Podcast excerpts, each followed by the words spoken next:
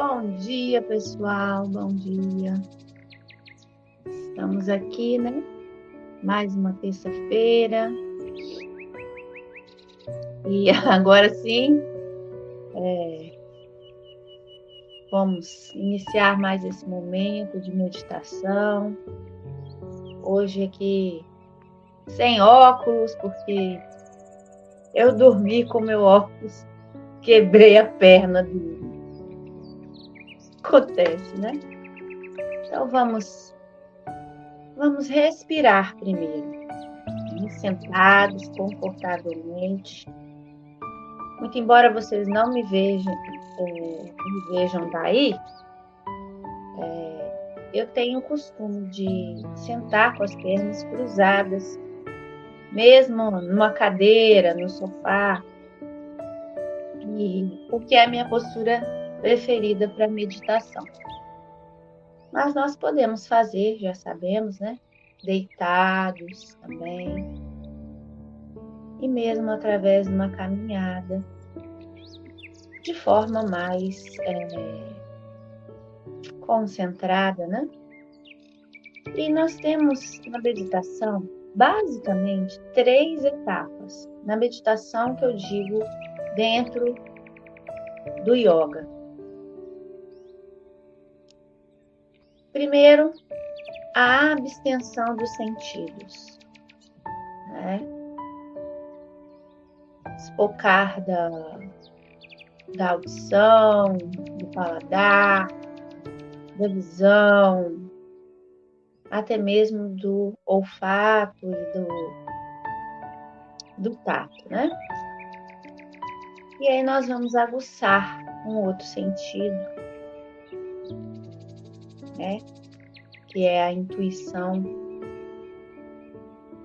E aí nós conseguimos então avançar para uma outra etapa que é prestar atenção focar em alguma coisa. Seja na nossa respiração, né? Seja num objeto, seja num, num quadro mental, onde nós vamos desenhar aquilo que desejamos para nós, para os outros. E aí, depois dessa contemplação, né, desse foco, nós finalmente avançamos para a iluminação, onde nós chamamos de samadhi. Mas a iluminação das ideias, né? Quanto mais nós entramos nesse estado, de consciência, mais fácil as ideias vêm até a gente. Então, por hoje, vamos procurar nos abster dos sentidos, né? Para então conseguir observar alguma coisa. E vamos respirando profundamente, inalando e exalando.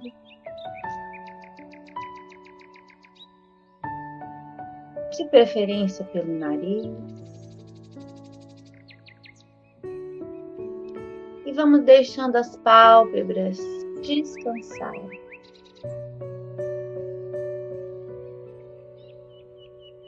Elas vão se acomodando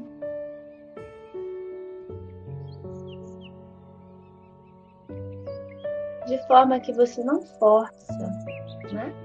Fechar os olhos.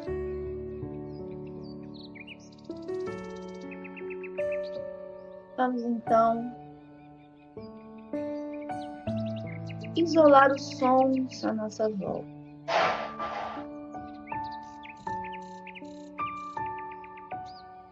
Você começa a observar que vários sons estão compondo uma melodia única.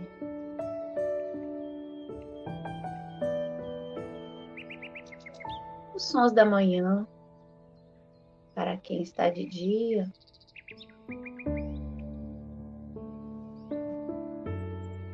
Muitas vezes, os pássaros que começam a cantar, um veículo que passa longe.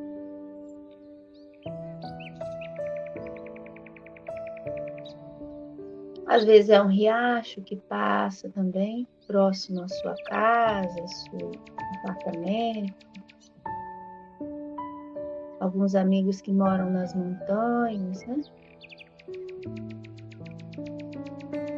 Ou no campo. Ou próximo ao mar. Então você vai isolando cada som. Se observa individualmente cada som.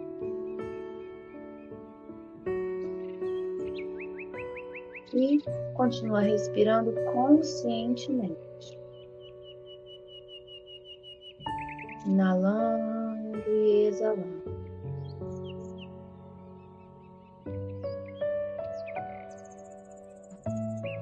Vai identificando sons.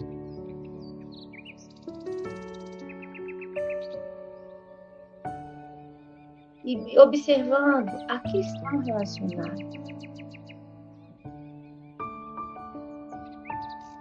Quando você observa um pássaro cantando, que vem à mente, pássaro que vem à mente.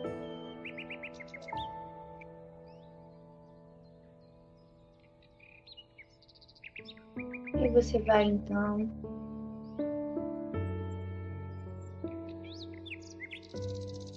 analisando cada som, observando.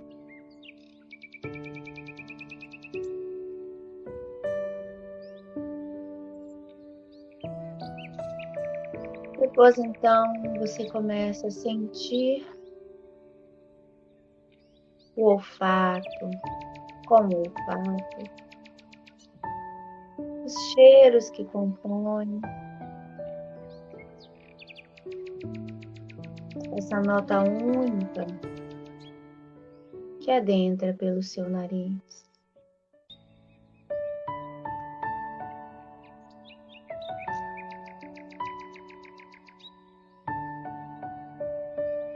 Se possível, identificar um a um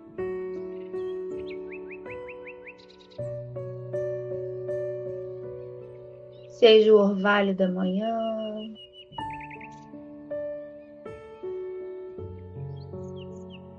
seja um perfume que você usa,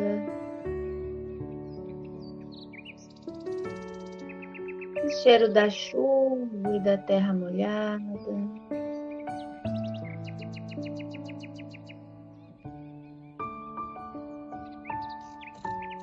Café ou do chá que você faz.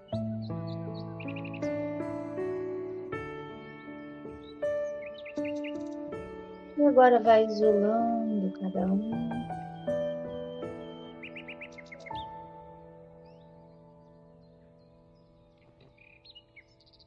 Sentindo um de cada vez.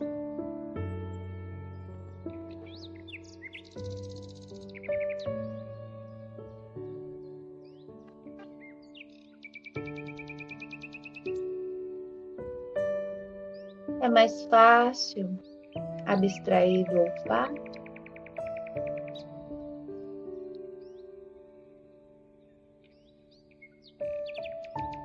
do que do som da audição.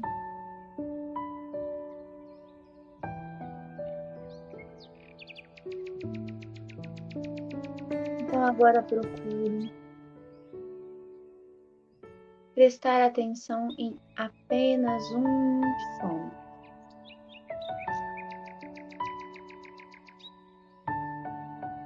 Escolha o da sua preferência e apenas preste atenção.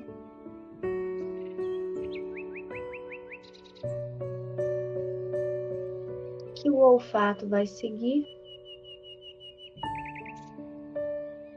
naturalmente.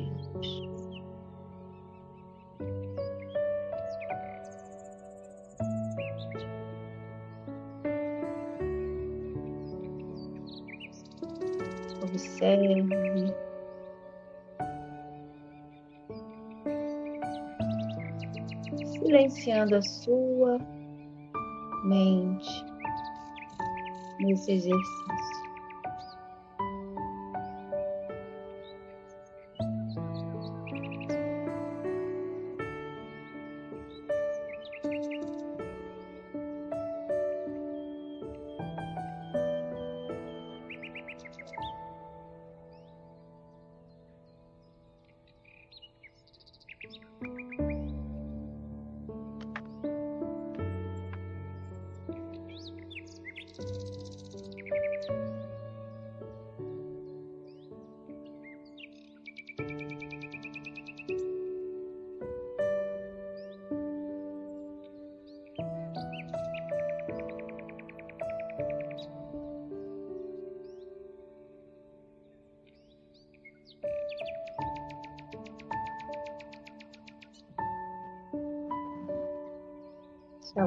Coisa distrair você, calmamente volte a sua atenção àquele som da sua preferência.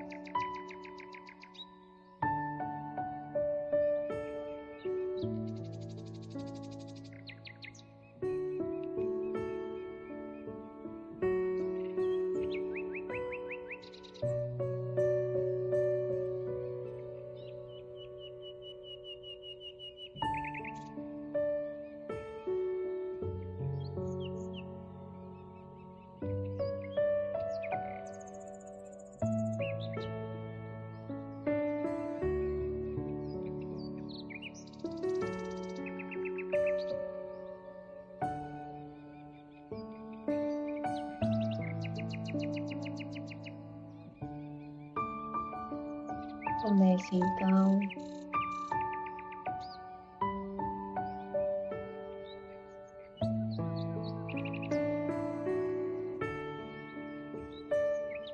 a retornar suavemente, sentidos da audição. Para os outros sons.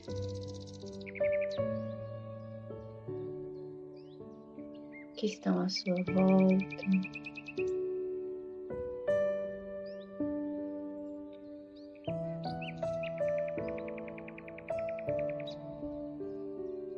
E volte a sua atenção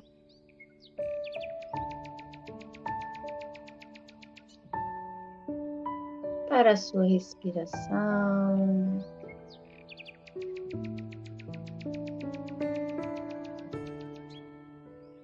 E vá abrindo lentamente seus olhos, voltando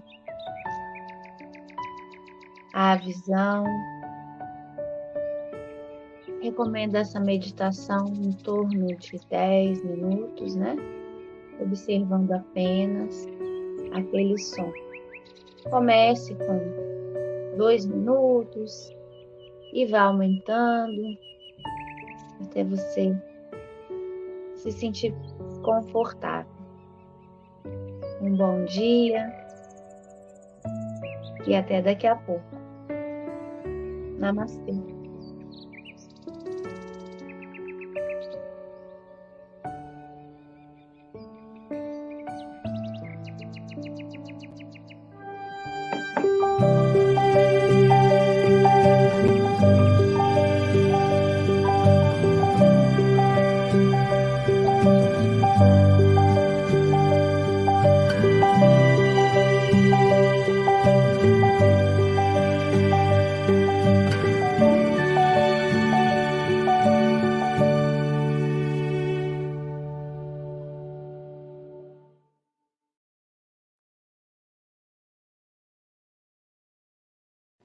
Livro Religião dos Espíritos, pelo Espírito Emmanuel, psicografado por Chico Xavier. Lição 49: O Homem Bom. Reunião pública de 6 de julho de 1959, questão número 918. Conta-se que Jesus, após narrar a parábola do bom samaritano, foi novamente interpelado pelo doutor da lei, que, alegando não lhe haver compreendido integralmente a lição, perguntou sutil: Mestre, que farei para ser considerado homem bom? Evidenciando paciência admirável, o Senhor respondeu: Imagina-te, vitimado por mudez, que te iniba a manifestação do verbo escorreito, e pensa quão grato te mostrarias ao companheiro que falasse por ti a palavra encarcerada na boca. Imagina-te de olhos mortos pela enfermidade irremediável e lembra a alegria da caminhada ante as mãos que te estendessem ao passo incerto, garantindo-te a segurança. Imagina-te caído e desfalecente na via pública e preliba o teu consolo nos braços que te oferecessem amparo, sem qualquer desrespeito para com os teus sofrimentos. Imagina-te tocado por moléstia contagiosa e reflete no contentamento que te iluminaria o coração perante a visita do amigo que te fosse levar alguns minutos de solidariedade. Imagina-te no cárcere, padecendo a incompreensão do mundo, e recorda como te edificaria o gesto de coragem do irmão que te buscasse testemunhar entendimento. Imagina-te sem pão no lar, arrostando amargura e escassez, e raciocina sobre a felicidade que te apreciaria de súbito, no amparo daqueles que te levassem leve migalha de auxílio, sem perguntar por teu modo de crer e sem te exigir exames de consciência. Imagina-te em erro, sob o sarcasmo de muitos, e mentaliza o bálsamo com que acalmarias diante da indulgência dos que te desculpassem a falta, alentando-te o recomeço. Imagina-te fatigado e intemperante e observa quão reconhecido ficarias para com todos os que te ofertassem a oração do silêncio e a frase de simpatia. Em seguida, ao intervalo espontâneo, indagou-lhe o divino amigo: Em teu parecer, quais teriam sido os homens bons nessas circunstâncias? Os que usassem de compreensão e misericórdia para comigo, explicou o interlocutor. Então, repetiu Jesus com bondade, segue adiante e faze também o mesmo.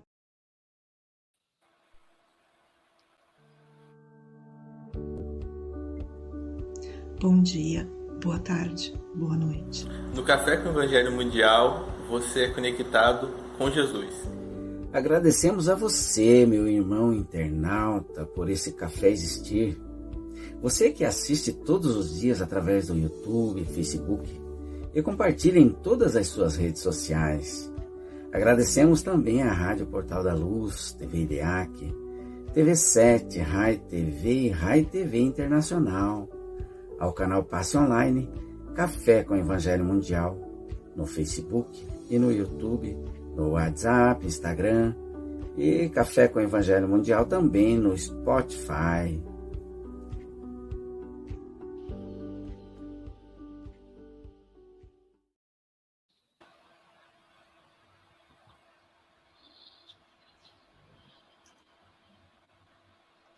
Bom dia, boa tarde, Boa noite, aqui estamos em mais um Café com Evangelho Mundial.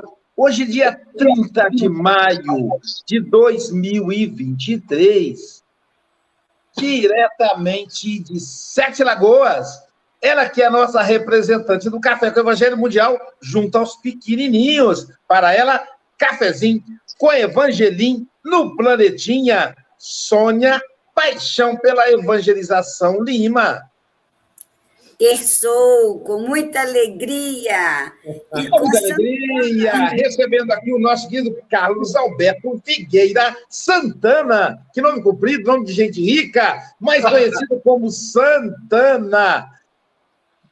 É, terçou também com Francisco Mogas, com a nossa professora de yoga, de meditação também, Andréa Marques, com a Roseli Pires, e comigo aqui, Aloysio Silva de Guarapari, Espírito Santo. Querido Santana, são 8 horas e 7 minutos. Você tem até 8h30 ou antes, caso você nos convoque.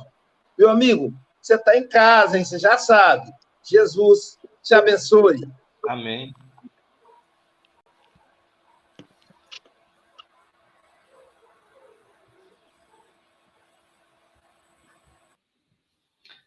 Bom dia, boa tarde, boa noite, como é de praxe, né, dizer por aqui, pelas diferenças de horário, dos fusos horários pelo planeta. É interessante porque essa, essa questão do homem bom, o, Jesus vai falar sobre uma série de situações naquele texto, mas o mais importante é o que ele encerra ao final, dizendo que aquela pessoa, ele faz com que aquele indivíduo entenda o que é ser um bom homem, um homem bom. A ideia de ser um homem bom, nós imaginamos sempre o seguinte: eu costumo sempre dizer para meus amigos, eu não sou boa pessoa, mas eu sou um excelente amigo. Então, a minha luta é para me tornar uma boa pessoa, me tornar um bom homem. Eu posso até ser um bom homem, mas só com os meus amigos. Eu ainda não consigo ser com todas as pessoas. E está aí o grande desafio: ser assim com todos. Por isso, é muito simples. Quando algum amigo fala sobre nós, nossa, fulano é uma pessoa maravilhosa, nossa, é gente boa demais, mas é amigo. A tendência natural é essa. Eu costumo usar muito uma frase adaptada de Nicolau Maquiavel, quando ele cita essa frase no, no livro o Príncipe. Aos amigos, ele cita aos amigos os favores, aos inimigos a lei. E eu uso a frase adaptada no Brasil, os meus amigos sabem disso, aos amigos tudo, aos inimigos a lei. Só que toda vez que eu digo, eu falo a lei, e a lei em maiúsculo, tanto A quanto L, ou seja, a lei divina. O que, que eu quero dizer com isso? Que eu não desejo mal às pessoas, eu apenas ainda não consigo ser tão bondoso com todos como eu sou com aqueles a quem eu amo, aqueles que me retribuem esse carinho, esse amor. E, e assumir isso é importantíssimo, porque toda vez que eu tento engambelar alguém, toda vez que eu tento me enganar, principalmente, eu acho, acho muito bonito uma frase do Renato Russo que ele diz: mentir para si mesmo é sempre a pior mentira. Então nós precisamos aceitar. O Jung diz que eu só posso mudar aquilo que eu primeiro aceito. Então, quando eu digo isso, é, uma, é um momento de, de aceitação, é reconhecimento. Eu me aceito, eu me conheço. Por que eu digo isso?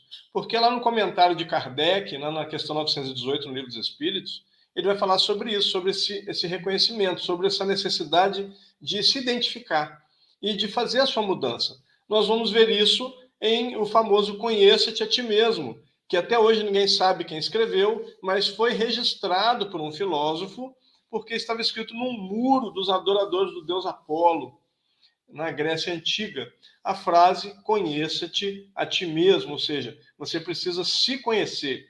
Existe uma frase também que eu acho fantástica, muito bonita, que diz assim: conhecer a si mesmo é conhecer uma pessoa maravilhosa. Por quê? Porque a melhor forma, é a melhor pessoa para você conhecer você. Quando você se conhece, você limita as suas dificuldades, porque você amplifica as suas características positivas, o que as pessoas vão chamar de qualidades e as suas características negativas, que as pessoas vão chamar de defeitos, você vai minimizá-las ou vai até o ponto de conseguir neutralizá-las, que é o objetivo. Nós vamos ver lá nas características, nos caracteres do homem de bem no Evangelho segundo o Espiritismo, e eu me lembro a primeira vez que me pediram uma palestra, é, logo nos primeiros, nos primeiros momentos em que eu estava fazendo palestra, eu estou há 24 anos como orador espírita, esse ano completa 24 anos. No primeiro ano, alguém me pediu para fazer uma palestra sobre o homem de bem, eu me recusei. Falei assim, não, mas por quê? Não, não dá para mim. Com que moral eu vou falar sobre o homem de bem, vendo todas aquelas características, e depois daquela relação de características positivas, alguém vem e escreve: estas são somente algumas das características necessárias. Então eu não tenho ainda, não tenho condições de fazer uma palestra dela. Eu ainda tinha a ideia de que para falar sobre isso, eu já teria que viver isto. É o ideal. O ideal seria, porque eu posso, eu posso dar exemplo. É, também uma expressão antiga que a palavra convence, mas o exemplo arrasta. Então poderia ser um exemplo. Mas eu ainda não cheguei nesse patamar, mas tenho falado sobre isso. Houve um momento na minha vida que eu não conseguia perdoar e não perdoava mesmo, e eu dizia às pessoas: olha, eu tenho dificuldade de perdoar, eu não perdoei algumas pessoas ainda, e não tenho nenhum problema sobre isso. Até que algum dia eu consegui. Hoje eu sou alguém que não tenho mágoa de ninguém. Tem pessoas, como eu já disse aqui uma certa vez, que eu não quero conviver nós também temos que ter essa. Ah, mas um espírito dizer isso, você, olha só, antes de ser espírito, eu sou um ser humano. E eu me aceito como eu sou. E essa aceitação é importante. Quando eu me aceito, eu passo a, a respeitar o outro como o outro é. O outro é o outro. Uma frase, mais uma vez, que eu adoro usar essas frases, explicá-las, obviamente, uma frase budista que diz: não é bom, não é mal, não é certo, não é errado, é só o outro. O outro tem o direito de ser quem ele quer e não há nenhum problema nisso mas cabe a mim, como diz o Chico, a cada dia ser melhor. É a minha obrigação comigo. Não porque minha doutrina me obriga, não porque as pessoas ao meu redor querem isso de mim, esperam isso de mim, mas é porque eu preciso para o meu próprio bem. Há uma frase que, que corre na internet há algum tempo, eu acho muito bonita. Ela diz assim: Um amigo me pediu para ajudá-lo com a sua dor, guardei a minha no bolso e fui. E quando o indivíduo que narra essa frase, que fala essa frase, o que, que ele quer dizer com isso? Que ele, então ele ficou, ele né, ficou relapso com a própria dificuldade? Não. Ele entendeu que ajudando o outro, nós acabamos nos ajudando, porque eu abro mão por um período de mim mesmo e foco em alguma outra pessoa, e ali, quando eu volto à minha mente, eu volto com uma mente mais expandida. O próprio Chico Xavier diz que nos momentos de grande tristeza, que ele estava, às vezes, muitas vezes chorando, o Emmanuel o deslocava e levava a lugares muito tristes, de muita, muita dificuldade. Então ele voltava envergonhado da sua tristeza. Sendo assim, não quer dizer que a minha tristeza, então, não tem valor? Tem, claro, isso é sem dúvida. Mas o caminho para me corrigir é auxiliando. Há uma música do meu amigo Hércules Mota, que eu sou apaixonado por essa música, ele sabe disso, meu grande amigo. Ele fala: melhor do que querer é servir na música, sou um ser maior.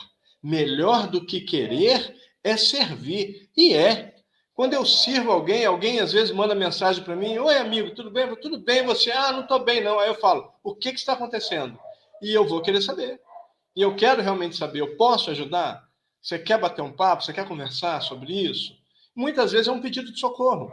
Falei há pouco tempo numa palestra que eu trabalho, chama Trabalhando a Felicidade, explicando que o indivíduo que está passando pela tristeza, ele pede ajuda.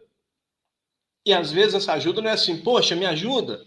É num gesto, num olhar, entender isso. Então, ser um bom homem é aprender a, inclusive, não se preocupar tanto com si mesmo. Aprender a dar um pouco da sua atenção para o outro. Afinal de contas, Jesus deixa claro que o amor a Deus é o maior que existe. Tem que ser maior do que até a mim mesmo. Mas eu tenho que amar ao próximo como a mim. Como a mim mesmo. Nem mais nem menos. Então eu preciso também reconhecer isso e auxiliar outro, estender minha mão. Quando eu estendo a minha mão para alguém, eu naturalmente recebo de volta. Então, existe um princípio dentro da Kabbalah judaica no do, a Kabbalah é a mística e a ciência da religião judaica. A Kabbalah trabalha a ideia da caridade de uma maneira muito bonita. Ah, existe uma, uma pergunta que eu sempre faço, eu pergunto para o indivíduo, por que fulano ajudou Beltrano? Ah, ajudou porque irmão de doutrina, a gente tem que se ajudar. Não valeu. Não valeu. Como caridade, não valeu. Ah, por que, que fulano ajudou Beltrano? Ah, ajudou porque, né, hoje eu ajudo ele, amanhã ele ajuda um, um, a mim ou alguém que me é querido também não valeu. E aí, quando eu faço, eu peço para a pessoa fazer, né, repetindo a palestra, a terceira pergunta, falo, fulano, por que você ajudou Beltrano? Eu falo, é, porque ele precisava e eu estava ali. Aí valeu. A caridade é desprendimento. Claro, as outras duas vezes, outros dois momentos são ótimos, porque são ensaios. Eu costumo dizer que são estágios E no estágio nós vamos começando a adquirir a prática. Então, houve muita teoria, o indivíduo vai fazer um estágio na sua profissão, onde ele começa a adquirir a prática da profissão, para que ele se torne realmente um profissional.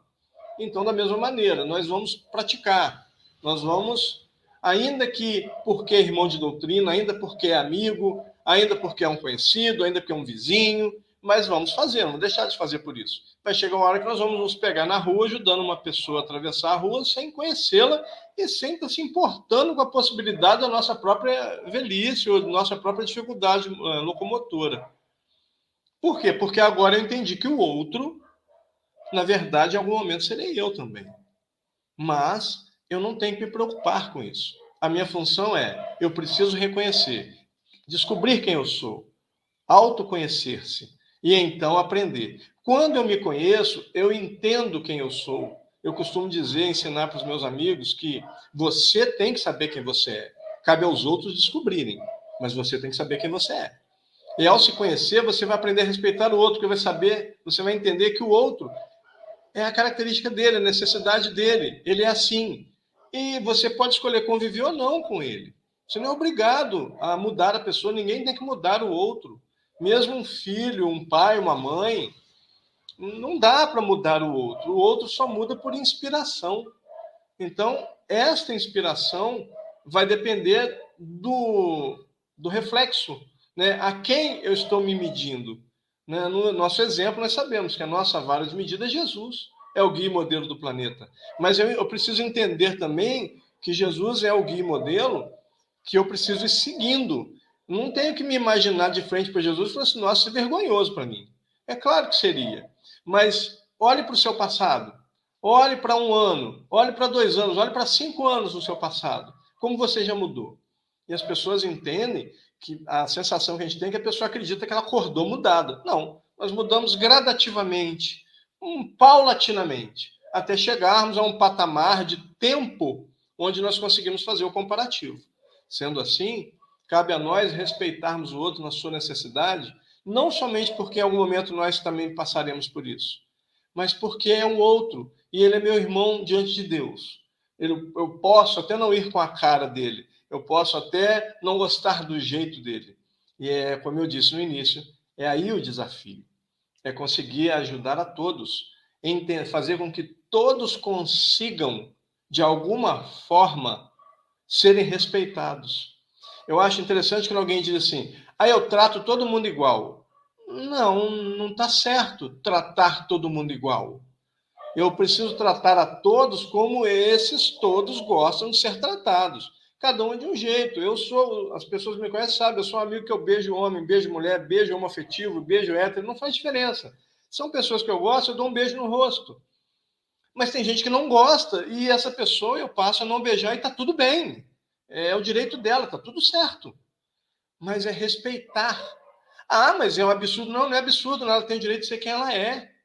E se o que ela é tem feito bem a ela, está tudo bem. Há pouco tempo, um rapaz estava fazendo um trabalho aqui para mim, um serviço de pedreiro, ele perguntou para mim: Ah, você que estuda as religiões, você. Eu quero fazer uma pergunta. Eu falei, claro. E ele fez a pergunta básica, a pergunta que chega a ser um clichê para minha área, que é: qual a melhor religião que existe? Eu sorri e disse para ele: ah, essa pergunta é fácil de responder. Ele é? Eu falei: é muito fácil. Ele, então, qual é? Eu falei: aquela que você está em comunhão com Deus e está feliz. Esta é a melhor religião que existe. Se a sua é assim para você, ele é. Então você está na melhor religião que existe para você. A questão de religião é, eu acho muito interessante, inclusive, o C.S. Lewis, que é um pregador protestante americano, criador de uma série de livros, ele diz assim: se você quer uma religião que lhe traga conforto, então não te aconselho o cristianismo. Porque o cristianismo não vai trazer comodidade, pelo contrário, vai trazer necessidade de se esforçar para ser melhor, para se libertar do eu, do ego. Sendo assim, reconheça quem você é, aprenda a respeitar o outro como ele é uma frase que eu sempre digo que as pessoas não podem dizer, isso é, tem muito a ver com a, com a psicanálise assim, mas isso tem a ver com a vida, é, de todo, do, por completo. Uma frase que você jamais, em tempo algum, em qualquer circunstância, pode dizer para alguém: Ah, isso é besteira. Nós não sabemos. Nós não temos ideia do que é besteira para aquela pessoa. Aquilo que é besteira para mim pode ser uma dificuldade imensa para o outro e vice-versa. Aquilo que é uma besteira para o outro, para mim gerou uma dificuldade, disparou em mim um gatilho que me incomodou de tal maneira que eu fiquei entristecido, que eu fiquei aborrecido, que eu fiquei irado. Então nós não temos como saber. Então nunca diga, ah, isso é besteira. Pelo contrário, ao invés de dizer isso, assim, você quer conversar sobre isso? Eu posso tentar te ajudar? pelo menos para você desabafar. E esse é o ponto-chave. Quando eu consigo entender quem eu sou, eu começo a aprender a respeitar o outro como ele é e ajudar o outro em sua necessidade. Jesus vai dando uma série de exemplos ali. O indivíduo é cego, e então, o quem seria o bom homem? Aquele que o ajuda a se conduzir. O indivíduo está passando necessidade, qualquer uma das necessidades relatadas ali no texto, vai encontrar alguém que auxilie. Então ele pergunta, ele, ele retribui a pergunta, né? devolve a pergunta: quem é o bom homem? Ué, aquele que se desprendeu de si para ajudar o outro, aquele que me enxergou.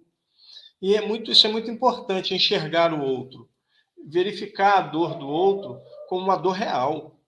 Ah, mas, gente, mas ela, a pessoa está aborrecida por causa disso, isso é uma besteira. Não, não é. E o mais importante, não cabe a mim julgar, eu não tenho poder de juiz sobre a vida alheia. Até tenho poder de juiz sobre a minha própria vida. Eu preciso analisar.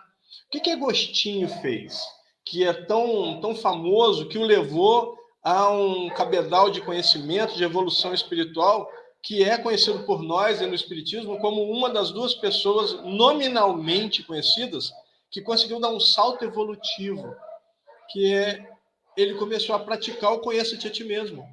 Ele começou a fazer isso. Analisar ao final de cada dia o que eu fiz, a quem eu magoei, a quem eu ajudei, a quem eu deveria ter ajudado e não consegui. E ao final do dia, analisando isso, no dia seguinte, ele procurava aqueles que ele entendia ter magoado e buscava o perdão dessa pessoa. E eu suponho que muitas vezes, em algum momento, as pessoas, não, você não me magoou. Pelo contrário, falar de maneira forte assim foi interessante. Tem um pregador americano chamado John Piper, que ele diz que, que Jesus não falava de maneira tão mansa, ele falava de maneira firme, porque é isso que o amor faz. Então, chegar, ser firme, mas não deixar de amparar ajudar a pessoa naquela dificuldade, como um médico. O médico, você chega no médico, doutor, estou morrendo de dor, estou até com ânsia de vômito, de dor. O médico vai te mandar para a enfermagem para te medicar para a dor. Tirou a dor, agora volta no consultório. E aí, o que, que está acontecendo? O que, que você fez? Comeu, dormiu de mau jeito? Vamos, vamos analisar. Aí ele vai fazer a famosa anamnese. Mas primeira coisa, vai tirar da crise. Então, o indivíduo, ah, está passando necessidade porque não sabe usar o dinheiro, não interessa. Ajuda e depois vai aconselhar, fazer o aconselhamento financeiro, ajude esse indivíduo a se equilibrar, encaminhe para alguém, eu peço a ajuda de alguém que seja especialista na área da necessidade do indivíduo e o auxilie. Mas no início nós temos que socorrer. Então não é julgar. O problema é que nós temos um hábito miserável de julgar primeiro. Ah, mas tá assim porque não importa. Tá assim, eu vou ajudar. Mas logo após eu quero eu quero realmente ajudá-lo. É a diferença que, que as pessoas muitas vezes não entendem que ocorre em, alguma, em algumas instituições, que é você, você fazer a caridade com o intuito de tornar o indivíduo cidadão. E isso é assistência social. Isso é assistência social. Promover o indivíduo a cidadão. Só alimentar, só dar de vestir, isso é assistencialismo. São coisas muito diferentes. Se algum assistente social tiver aí, me corrija. Mas o que eu já pesquisei, o que eu já estudei há muito, já há muitos anos para cá, é isso. Assistência social é promover o indivíduo a cidadão. Então, primeira coisa, auxiliá-lo, fazer com que ele saiba que ele não é um inútil, que ele tem uma dificuldade que poderia estar em mim, como muitas vezes está em nós. Muitas vezes a dificuldade de compreender o outro, a dor do outro, a dificuldade do outro. E só porque eu não tenho uma deficiência física, que Jesus narra ali em sua maioria deficiências físicas, só por isso não quer dizer que eu não sou uma pessoa necessitada. Em alguns momentos, eu vou precisar de um ombro amigo, vou precisar de, de, um, de alguém que possa me ouvir, ouvir o meu lamento, para que eu possa colocá-lo para fora, expurgá-lo. Acolher o outro na sua dificuldade é um caractere de homem bom, sim, de um ser humano bom, homem ou mulher. É sim. Mas lembrar que não é só isso. É progredir. Como o próprio Kardec diz, progredir sempre, tal é a lei. Então eu preciso me manter crescendo, me manter atento, mas principalmente a mim, me avaliar, saber reconhecer as minhas qualidades. Nós temos uma mania também miserável de quando alguém fala assim: Poxa, eu sou uma pessoa inteligente. Não, nossa, inteligente, ó, o pedante. Não, a pessoa, nós não podemos hoje falar das nossas características positivas, só, só podemos falar da negativa. Aí as pessoas, nossa, que bonito, ele é humilde. Não é. Às vezes não. A maioria das vezes a pessoa não é humilde. Então, quando eu digo sou inteligente, eu falei um dia desse com um amigo meu, cara, eu sou muito inteligente. Ele, nossa, eu falei assim, calma, eu não sou o gênio que algumas pessoas acham que eu sou, mas eu pretendo. Porque assim como Descartes, eu trocaria tudo que sei pela metade do que desconheço. E assim como já foi dito, eu só sei que nada sei. E por saber isso, estou à frente daqueles que acham que sabem alguma coisa. Se reconhecer, se olhar. Eu não posso ver só defeitos em mim. Isso é ridículo, isso é absurdo. Isso é completamente idiota, porque eu tenho qualidades, eu tenho características positivas e preciso falar sobre elas também, até para eu me ouvir dizendo: Poxa, eu estou orgulhoso de mim hoje. Tudo bem, a palavra orgulho é ruim, tá? Nós usamos orgulho de uma maneira errada. Orgulho é ruim, sempre. Mas a contraparte, vamos dizer assim, a palavra que seria o equivalente ao que a gente usa hoje como orgulho é eu estou feliz. Então, orgulho é sempre ruim, orgulho é algo ruim nós que adaptamos a palavra de nossa, eu estou muito orgulhoso de você. Não é o correto, mas caiu em uso, então não adianta. Eu, eu, eu preciso aprender, nós precisamos aprender a olhar no espelho e falar assim, eu estou muito feliz com a minha atitude. Muito feliz mesmo, que legal. Poxa, eu estou orgulhoso de mim. Ou seja, eu estou feliz por quem eu fui hoje. E isso dá a ideia para sua mente de que isso é positivo, isso é legal. Então a sua mente vai te promover outras situações para que você esteja também sendo útil, sendo agradável a alguém. Aprender que você é quem você é, mas acima de tudo, entender que o outro tem necessidades. Você também tem. Você muitas vezes pode se achar autossuficiente, você que está me ouvindo nesse momento, achar que você está mas não é não. Não somos, não. Nós precisamos, nós somos nossos amigos. Nós precisamos dos nossos, aqueles que têm parentes, que são entes, queridos. Nós precisamos estar com essas pessoas só de estar com elas, nós nos sentimos bem, como, como que recarregados. E isso é fantástico, porque é da natureza humana, segundo a teologia tradicional, o mal já é em nós. Por quê? Porque nós somos orgulhosos. A doutrina espírita é muito clara em dizer que o orgulho é a raiz de todo mal. Então, o orgulho vai me trazer a ideia da vaidade. O que é ser bom? Olha que, olha que coisa interessante. A palavra bondade vem do latim bonitas, e, e o bonitas tem a ver com beleza. Isso tem a ver, inclusive, com duas palavras gregas, obviamente muito antigas, do período helênico, seis séculos antes de Cristo, kalós e kakós. Kakós traduz-se por feio, mal. Kalós, bom, bonito. Ora, quando alguém faz algo bondoso, nós dizemos que atitude mais bonita mas não é uma a atitude não é bonita, ela é bondosa. É, houve bondade. Só que nós ainda seguimos, falamos como os gregos do século VI a.C., do período helênico, mas sabemos que isso não é o correto, porque nem tudo aquilo que é bonito é bom, nem tudo aquilo que é feio é mal. Mas, nesse período do helenismo, houve o culto ao belo, a necessidade de entender que se é bonito era bom. E isso não é uma verdade mas usamos isso ainda hoje. Usamos isso constantemente. Quando vemos alguém, eu sempre conto isso numa palestra, que, que eu vi uma vez um garotinho fazendo pirraça com a mãe dele, ele rodava no chão como um dançarino de break dance do, da década de 80. E eu achei aquilo bonito demais. Era errado. O que ele estava fazendo era mal, porque ele estava fazendo uma pirraça. Mas o ato de girar no chão ali, rodar, era bonito de ver. E a mulher, de repente, virou: Olha que coisa mais feia que você está fazendo. Que vontade de falar assim: Não, feio não é não. Eu não consigo fazer nem o começo que ele está fazendo. Feio não é não. Mas é errado.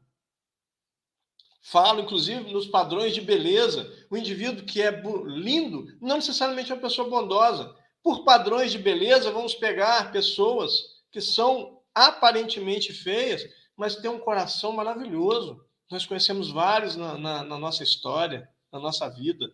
Pessoas que foram grandes exemplos para nós e eram desprovidos do padrão de beleza que definimos, porque tem isso também.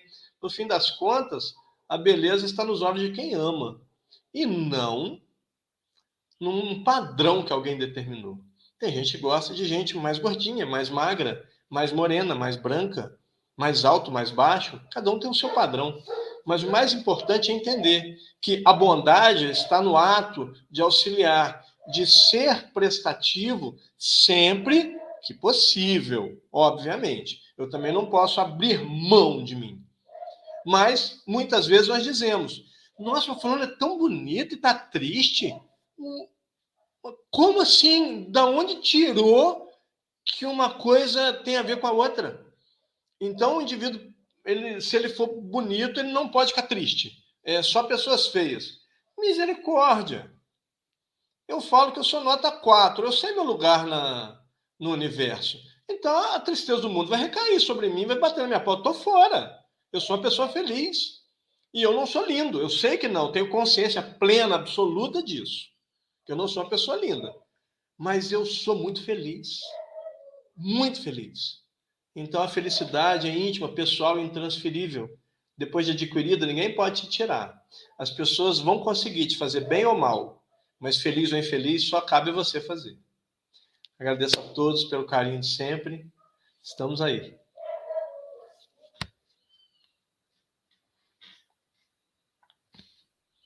Muito bom, né? O Santana é o nosso, nosso palestrante mensal, juntamente com o Falcone. Amanhã é o dia do Falcone, essa dupla dinâmica, né? Santana, são quatro, né? Um quarteto fantástico. É o menino, a Mayra, o Santana e o Falcone. Adorei aí que a beleza está nos olhos de quem vê e não no outro. Que interessante, exatamente, né? É quem julga e não existe um padrão, né? Embora é, minha mãe dizia que eu, que eu sou muito bonito, que sou lindo, e eu acredito na minha mãe. Minha mãe nunca mentiu. A mãe do Chico Mogas também é mentira. Eu não acredito que a mãe do Chico Mogas tenha mentido. Né? Então, assim como a dona Ana, que diz assim: a André é linda. Eu não acredito que dona Ana seja mentirosa.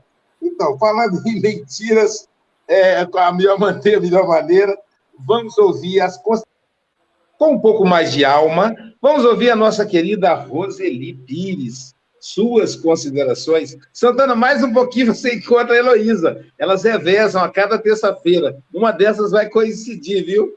Muito bom. Nossa, que dia lindo, hein, gente? Maravilhoso.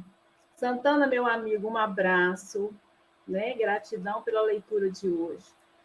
É, eu tenho o hábito sempre de acordar e fazer a leitura que a gente vai comentar, e confesso a vocês que eu tive muita vontade de chorar quando li a leitura de Emmanuel, retratando como Jesus se comporta diante das injustiças e como ele conclama a cada um de nós a nossa postura de embaixadoras e embaixadores do Cristo. E aí, Aloysio, eu fiz um comentáriozinho aqui é, retomando a fala do Santana maravilhosa, quando ele diz verificar que a dor do outro como a dor real.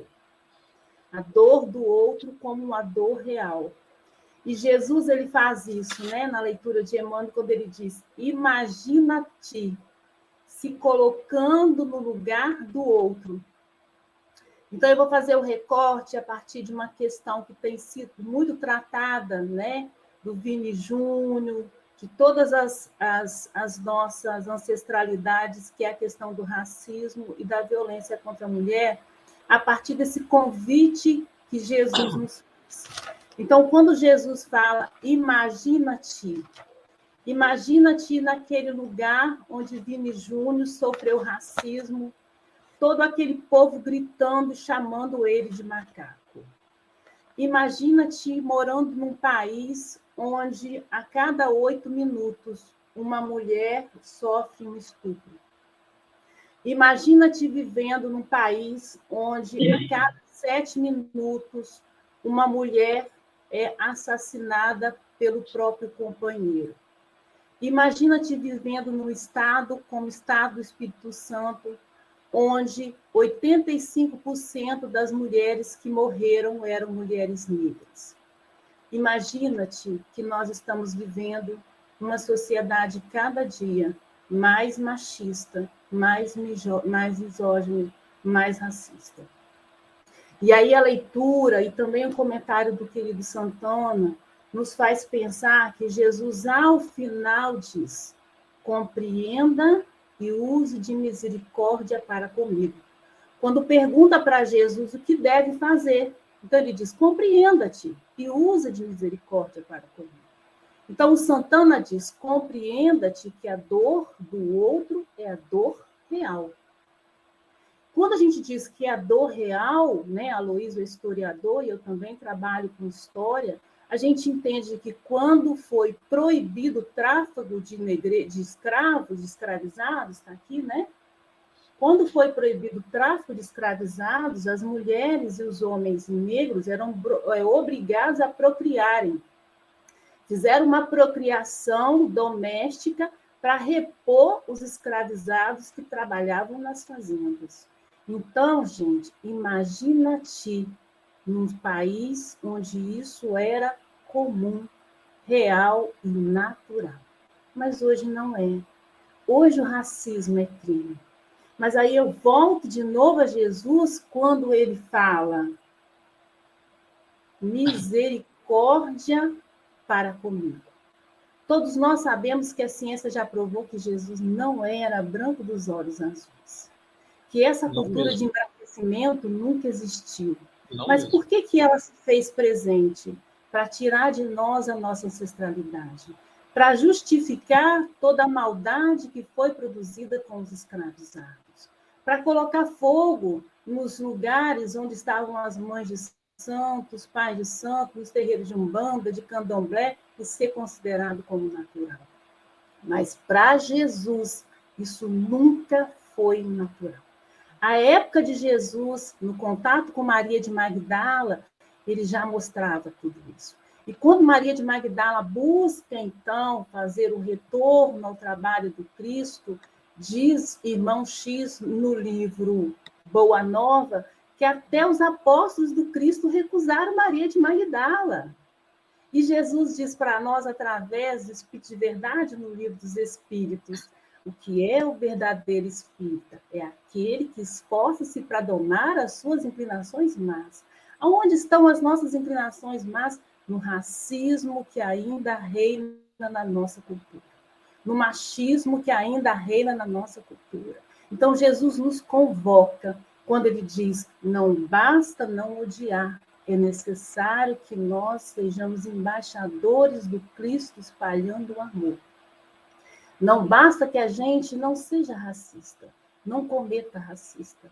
Basta que nós, como Cristo, estejamos lutando contra o racismo. É importante que nós, como Cristo, estejamos lutando contra a violência contra a mulher. E Maria de Magdala foi uma embaixadora maravilhosa, porque depois ela reencarna como Teresa d'Ávila e ela faz toda a trajetória de combate à violência contra a mulher.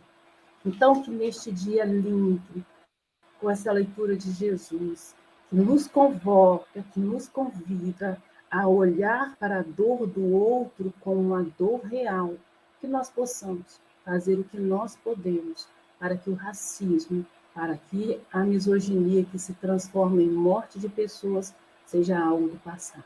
Gratidão a esse espaço que é o Café com o Evangelho, que nos permite pensar o Cristo também no contemporâneo. Obrigado, Rose. E agora, se você quer ver campos em flor, a natureza cheia de amor, plumas brancas de paz no ar, evangelize, evangelize para ela, cafezinho com a Evangelina no Planetinha, é, ela é a Sônia, paixão pela evangelização Lima. Suas considerações, Lima? Como é que fala sobre o homem bom para as crianças? Pois é, Aloísio. Ouvindo Santana, eu fui adequando as minhas atitudes dentro da fala dele. Né? A gente vai reflexionando o que, que eu estou fazendo, o que, que eu deixei de fazer, o que, que eu posso fazer. Isso é, né? ele fala de caridade é desprendimento e que estamos ainda ensaiando. Pequenas vezes a gente faz isso com desprendimento, mas a maioria a gente está ainda nesses ensaios. E tratar todo mundo igual é, ele também é, relatou isso, é a mesma coisa do que educar todos os filhos da mesma maneira. Os espíritos não são idênticos, né? Cada um tem os seus sentimentos, somos individualidade. Então, para os nossos pequeninos, a bondade dos nossos atos está em ampararmos nossos filhos, nossas crianças orientando-as para o crescimento moral e espiritual, a fim de que amanhã possam ser melhores. Então, eles muitos se preparam, têm escolinhas de evangelização do plano espiritual. E chegam aqui, nós não damos o direcionamento necessário. Então, no livro Educadores do Coração, do querido Walter, é, de Olivar, é, Walter Barcelos, ele fala assim, ó, crianças de condição normal, sem apoio doméstico, são quase fronteiriças de, da delinquência infantil e auxiliá-las a tempo é frustrar a perturbação e anular o crime no nascedouro. Então, que possamos, como pais, como evangelizadores, como professores, tios, etc., dar um exemplo para as nossas crianças. Eles precisam que a gente dê a mão a eles para eles terem um caminho melhor. Né? E muitos de nós não tivemos essa infância na evangelização. E a luta para melhorarmos é grande. Então, que os nossos pequenos tenham essa condição do culto no lar, da evangelização e de melhores exemplos. Que Jesus nos abençoe. Gostei muito demais, né, das palavras do Santana, de Roseli também. Muito obrigada e um beijo a todos.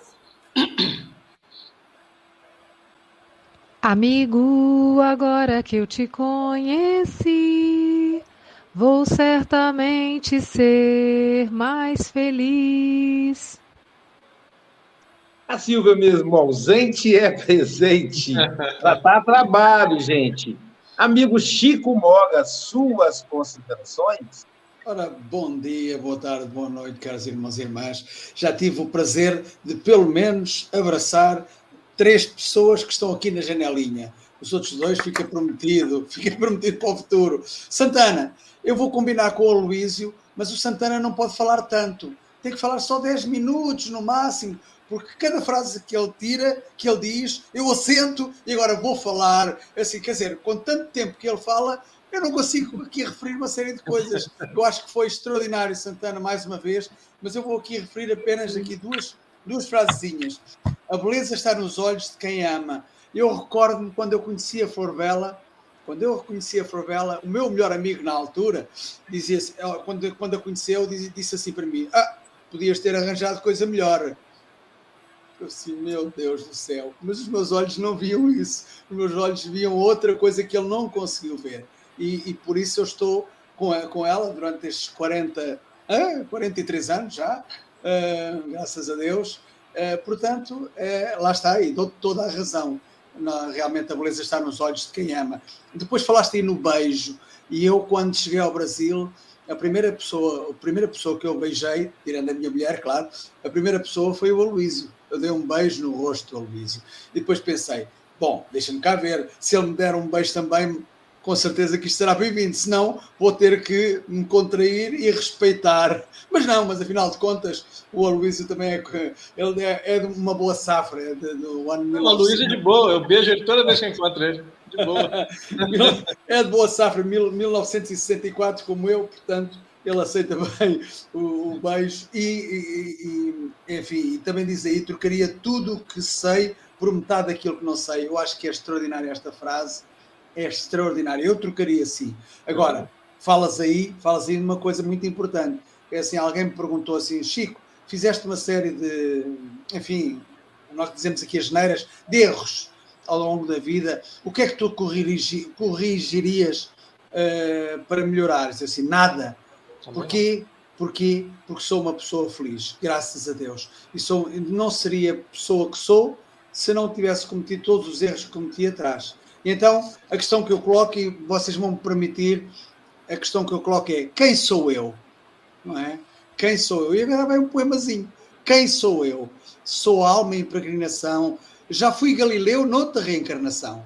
Andei perdido lá pela Galileia. Devo ter morrido de barriga cheia. Fui rico, pobre, passei fome, até fui nobre, o que ainda me consome. Pois que a minha nobreza não era de sentimentos, era cobiça e riqueza, tratava todos como jumentos. Quem sou eu? Sou alma em peregrinação, sou alguém que sofreu por não saber o valor do perdão. Em Roma fui combatente, na Grécia fui mulher, era de veras prepotente e menina de aluguer. Já fui sefardita, na Península Ibérica, fui mulher muito bonita nas terras da América. Fui amante apaixonado por um amor impossível. Matei muito revoltado, tornei-me imprevisível mais para a frente, sofri. As consequências dos atos, as dores que aos outros cometi, lembram-me dolorosos relatos. Nasci sem mãos nem braços, para não matar mais ninguém. Com inimigas criei laços, uma delas foi minha mãe. Aprendi então a amar e a sentir a força do perdão. Onde é que isto vai parar? Sou alma em peregrinação.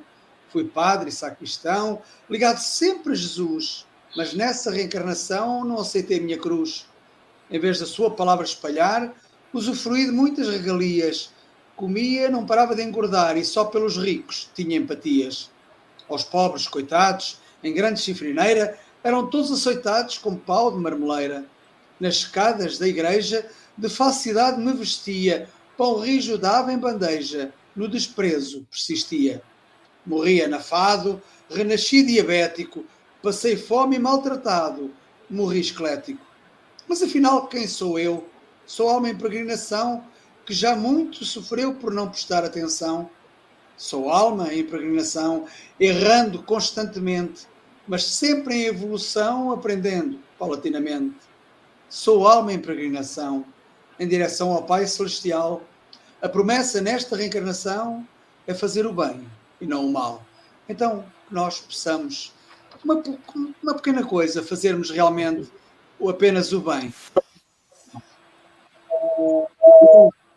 Para terminar, hoje vai longo, eu fiz as duas coisinhas habituais. O homem bom é bondoso, segue o roteiro de Jesus, é compreensível e misericordioso, ao amor ele nos conduz. Santana diz que não é boa pessoa, mas é de certeza bom amigo.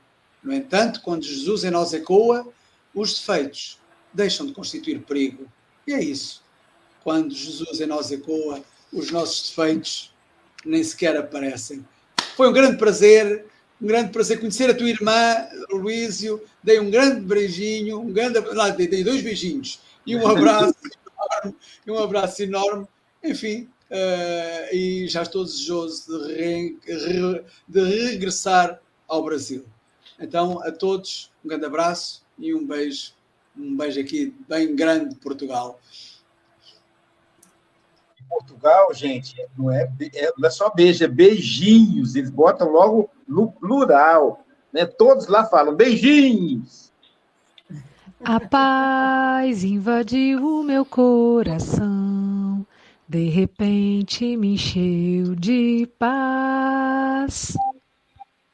Andréia Paz, oh não, Andréia Marques, suas considerações. Ai, quem me dera, quem me dera. A gente vai trabalhando nisso aí, né? A gente vai trabalhando. e aí, assim, é, Santana, ele traz é, vários aforismos, né? Que dariam mais umas, sei lá quantas palestras, porque é, são frases para a gente repetir e refletir e é, dissecar mesmo, né? Oh, cada coisa que, que vem e é, é, é um aprendizado, né? Para a pessoa ouvir esse café, ouvir o Santana e meditar cada uma delas, né? Cada uma com a sua com a sua sabedoria. E assim, é, nessa questão, né, do, do tentar se, se melhorar, a questão da, da, da bondade consigo mesmo, eu outro dia estava passando, né, no, no domingo, fui comprar uma comida lá para minha mãe, que ela me pediu, e passando pela rua, a gente estava vendo algumas pessoas dormindo na rua. Uma dentro da caixa de papelão. E aí eu falei assim: oh meu Deus, mas eu não estou com nada de meu aqui, não, não posso fazer caridade com dinheiro dos outros, vai me complicar, né? Depois, talvez não, não fosse nem, né, é, eu poderia ter explicado, né? Mas na hora não veio. É realmente aquela coisa que foge. E, e aí eu fiquei pensando assim, Ih, menina, nós temos um trabalho, né? A semana inteira. E sábado, domingo, como é que fica? Aí eu logo lembrei de Aloysio, ó, não dá ideia, não, que quem dá ideia é que vai trabalhar, vai fazer e desenvolver o trabalho. Mas é algo que a gente tem aí na mente, né? Na ideia. Então, de não ficar só no, na, no, no sentir. Por outro lado, eu não pode ter sido até o próprio Santana que tenha feito uma outra um outro comentário nesse sentido, ou a Luísa, ou o Chico, alguém aqui, com relação ao já se incomodar, né? As situações já incomodam a gente, já incomodam. Então, isso é um passo, é um passo. Aí, em seguida, veio um espírito amigo e falou assim: veja realmente como Santana falou, como você já evoluiu em, nesse aspecto. Você se incomoda, como incomodou a questão lá do Vini Júnior, que a gente está toda aí empenhado né, nessa situação, e, e outras coisas que incomodam. Eu tenho uma característica de que quando uma coisa me afeta ou alguém, eu me recolho. É uma característica minha. Se é certo, como diz Santana, né? Eu sou, é o outro. O outro, se está certo, se está errado, um pouco importa. Para que a misericórdia divina se faça em mim e eu não saia respondendo tudo que eu gostaria de responder, né? Misericórdia para os dois lados. Porque a gente sabe que vem de várias vivências em que é, muitas vezes precisamos levantar a, a lança, a espada ou a própria palavra. E aí a gente vai aperfeiçoando isso durante as reencarnações. E com essa misericórdia divina, né, que fala, ó, agora você fecha a boca e só usa o pensamento. E depois aquilo se dilui, se dilui, se dilui, e o tempo é o melhor amigo, né? Da gente e de tudo. Eu estou lendo um livro do Michel Foucault, até mostrei para a Luísa e depois você, ele, né? Vou passar para ele se ele quiser, que fala sobre a história da sexualidade, e eu com certeza ele trouxe da psicanálise de Freud isso, falando sobre o cuidado de si. E como é isso de ouvir o outro e da gente procurar o outro para ser ouvido e para o outro falar ter o olhar dele sobre aquilo que a gente é, está é. procurando né, entender. E eu achei assim que, que é tão é tão profundo porque ele traz isso para a sociologia, né? Para transformar as relações sociais. Né? Não é só o particular, eu com você. E isso vai se ampliando, aumentando essas conversações, a dialética, né? a fim de alcançar algo melhor para todos, não só para nós. E é muito bom ouvir Santana. Os dois Santanas é muito bom de ouvir, né? Eu gosto do outro também. Mas hoje foi muito gostoso te ouvir e esperamos um dia aí estar presente aí nessa nessa outiva aí. Um beijo, até a próxima. Amigo é coisa para se guardar debaixo de sete chaves. Eu estou desejoso de chegar ao mês de outubro e dizer aqui no Café com o Evangelho, diretamente de Portugal, a Luísio Silva. Mas por enquanto, diretamente do Brasil e de Guarapari, a Luísio Silva. a lição de hoje foi uma lição desafiadora. Tinha que cair do santo mesmo. Né? E Emmanuel, com essa didática extraordinária. Aliás, antes disso, eu tive uma ideia aqui. Um livro intitulado Aforismos de Cada Dia, ou Aforismos do Santana. Ele explicando os aforismos. Né? Todo mundo ia querer ler, até porque ah, os aforismos passam a ter um, uma importância depois que, que eles são explicados. Mas o, o, o Emmanuel, que didático, gente. Ele simplesmente pegou aquela frase, né? ele pega a lição é, do, do, samaritano, mas ele pegou aquela, aquela, aquela frase, aquele clichê, aquele aforismo de Jesus. Amai o próximo como a si mesmo, colocando o indivíduo como régua para avaliar o amor ao outro. Isso, às vezes, é difícil, gera um debate. O Freud não vai concordar com essa frase, né? no livro Mal-Estar na Civilização, ele vai discordar, que ele fala, não, eu amo o meu amigo, o próximo for a pessoa que não presta. Ah, eu não vou amar, não. Enfim, ele vai fazer uma análise é, é, psicológica da, da frase. Mas o Emmanuel não. Faz uma frase cristã. Ele diz assim: imaginas com fome. Imagina. Ontem a gente conversou no estudo da revista Espírita, né, Chico? Imagina-te com sede. O padre Júlio Lancelot, no diálogo com o Mário Sérgio Cortella, estou até com vídeo, vou assistir ele com calma. Lancelot fala: só água, porque a água não é dada mais. Lembra, Rose, na nossa infância, Santana, André também, todo mundo aqui tem a média de 15, 16 anos. Lembra que a gente, Santana, a gente chegava num, num boteco, numa padaria e falava, me dá um copo d'água. Uhum, verdade. E a pessoa vinha com água geladinha, cara, Isso. e colocava no copo, te dava e não te cobrava nada. Nós você batia na cara. Pais, que negar água é, é muito errado. Você lembra? Ah, pois é, nossos avós, nossos pais nos ensinaram que nunca se nega água a ninguém. E aí você batia na casa da pessoa, pá, pá, pá, na porta. Se fosse hoje, ah, meu Deus, será que é o cara do correio? Será que é cobrador de novo? É vendedor, eu não quero. Aí já vai estressado. Não. A gente batia na porta, a pessoa abria assim, dá um copo d'água. E a pessoa ia lá, pegava água da geladeira e servia gente, quer mais, aceita mais. Hoje não tem mais. Você chega no restaurante, me dá, me dá um copo d'água, o cara vem logo com a, com a garrafinha de água mineral e fala, três reais. Ninguém merece, é tudo vendido. E o morador de rua não tem dinheiro.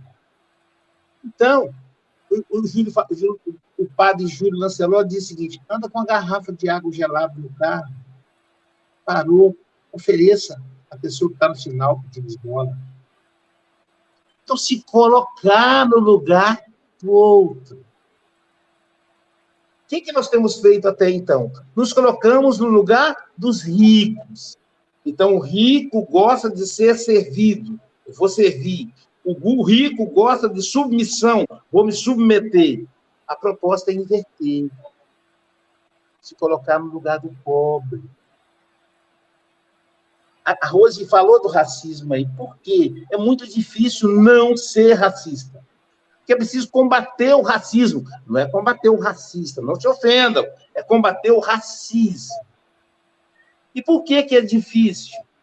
Porque a gente tem dificuldade de se colocar no lugar do preto, no lugar da mulher. Eu fui conversar com meu amigo Breno, Breno Cabral, que é branquinho, fantástico, Breno, psicanalista.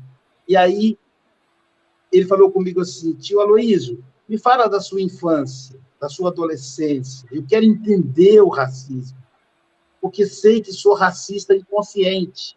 Veja que fantástico, que menino. Então dá um beijo nele, dá, não dá? E eu dou, porque merece. E aí ele disse assim, aí eu disse assim, minha mãe, a Rose está aqui como testemunha, minha mãe dizia, não saia de casa sem a identidade ou a carteira de trabalho senão a polícia vai te pegar. E pegava mesmo. E você tinha que mostrar logo. Isso quando você não apanhava antes. E aí ele disse: nunca andei com documento. Eu disse: quantas vezes a polícia te parou para te pedir a documentação do carro? Ele disse: nenhuma. A mim parou milhares de vezes. Quando eu comprava um carro novo, aí que eles paravam mesmo. Então, não dá para a pessoa dizer que é mimimi, porque, como disse o Santana, a dor é real. Não dá para dizer que é mimimi a opressão masculina, a opressão de gênero sobre a mulher. A dor é real, eu não sou mulher. Então, pelo menos, se eu puder me colocar, e aí Emmanuel fala, imagina Essa é a receita do homem bom. Melhor, vamos corrigir aqui, do ser humano bom. Santana, é sempre um prazer te escutar, meu amigo. Suas considerações finais. Então, é, com relação ao que vocês citaram do racismo, eu acho que eu sou de uma época e eu tive a oportunidade, eu sou nerd, né? eu sou nerd convicto e de fé pública. É, eu sempre fui nerd, eu sempre tive duas personalidades. Em sala de aula, eu sempre fui bom aluno, sempre fui estudioso, amo estudar, amo ensinar mas sempre foi uma pessoa muito divertida, brincalhona. Eu cresci assistindo Jornada nas Estrelas. E é uma lição fantástica que o Gene Roddenberry, criador da série, um americano, ele mostra a nave estelar USS Enterprise, ela é a nave capitânia da Federação. E lá, no período de Guerra Fria, na década de 60, tinha um japonês e tinha um russo logo à frente do capitão e atrás tinha uma especialista em línguas, e na época, naquela época da série, o computador não traduzia. Tinha que ter um especialista que criar né, um entendimento aprender aquela língua para ensinar, para traduzir para os outros. E o que as pessoas não sabem, de repente não conhecem, na nave capitânia estavam os melhores da federação.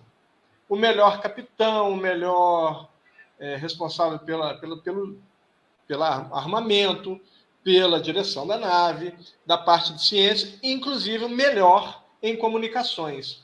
E era uma mulher chamada Michelle Nichols, uma preta. É, desculpa, às vezes eu vou falar negra. Por quê? Porque eu sempre achei essa palavra mais bonita. Negro, negra. Mas hoje eu entendo que, que existe um porquê. Mas se eu falar, por favor, não se ofenda, porque eu acho realmente essa palavra mais bonita. Eu, eu acho mais bonita assim, nossa, olha aquela negra, ele falou, olha aquela preta. Não sei, eu acostumei. Então, se eu falar, me perdoe, não é por mal. Mas a Michelle Nichols, tenente Uhura, preta. Ou seja, era ela melhor em comunicações de toda a federação. O que, que o Rodenberg queria nos mostrar? Meritocracia. Ali estavam os melhores, não importava religião, não importava nacionalidade, não importava nada. Importava, os melhores estão aqui. E ali tinha um japonês, um russo e uma preta. Ou seja, não tinha aquela coisa padronizada só pessoas brancas, não. Tinham pessoas de várias espécies, várias raças, inclusive um alienígena, que o americano usa a palavra alien, inclusive para estrangeiro, que era o Spock. E o Spock ele tinha famoso, né, vida longa e próspera. É, então eu cresci, então eu acredito até que de repente exista racismo em mim também, como você falou do, do rapaz. Mas eu acredito honestamente que é muito menor, porque eu cresci aprendendo a olhar alguém pelo mérito, pelo que ele, pelo esforço que ele faz, pelo que ele desenvolve, pelo que ele quer ser. É, então eu não consigo analisar ninguém pela cor da pele, isso não faz diferença para mim. Né? Honestamente, não.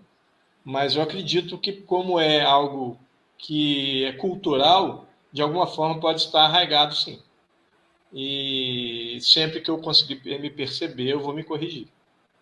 Com relação ao estudo de hoje, eu quero dizer o seguinte: é, você que me ouviu e está pensando, ah, eu vou tentar, eu vou te dizer uma frase do Yoda, do Star Wars, aí já é uma outra franquia do Guerra nas Estrelas.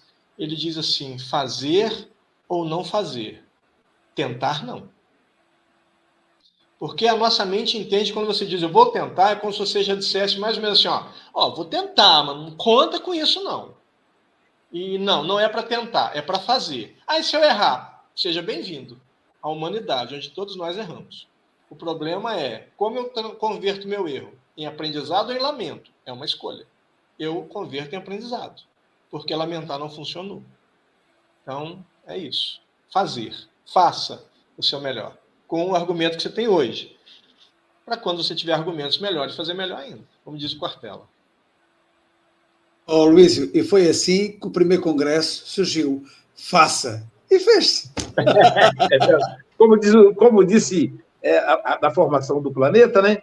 Fiat Lux, faça-se a luz. Isso, faça-se Pessoal, o Café com o Evangelho Mundial termina aqui. Vocês viram que a André já fugiu, porque ela vai lá para o passe online. Daqui a pouquinho você tem um passe com o André. Já pensou que maravilha? Mas você vai entrar ou na página Espiritismo Guarapari no Facebook, ou na página Café com o Evangelho Mundial, ou na página Passe Online no YouTube. Duas opções no YouTube e uma no Facebook. Bom, hoje ainda não teremos hoje a, a, o estudo da revista da mediunidade com o moço, mas teremos às 19 horas o estudo da mediunidade com Charles Kemp, de Paris, França. Ele vai falar sobre onda mental. Então, você aí a, a, entra no, nas nossas, no nosso grupo de WhatsApp, que lá vai estar o link para você participar. E amanhã, quem estará conosco, fechando o mês de maio, Armando Falcone, falando sobre pena de morte. São temas puxados, né? Ontem foi suicídio, hoje o homem bom, e amanhã pena de morte com Armando Falcone. Portanto, meus amigos, bom dia, boa tarde, boa noite com Jesus.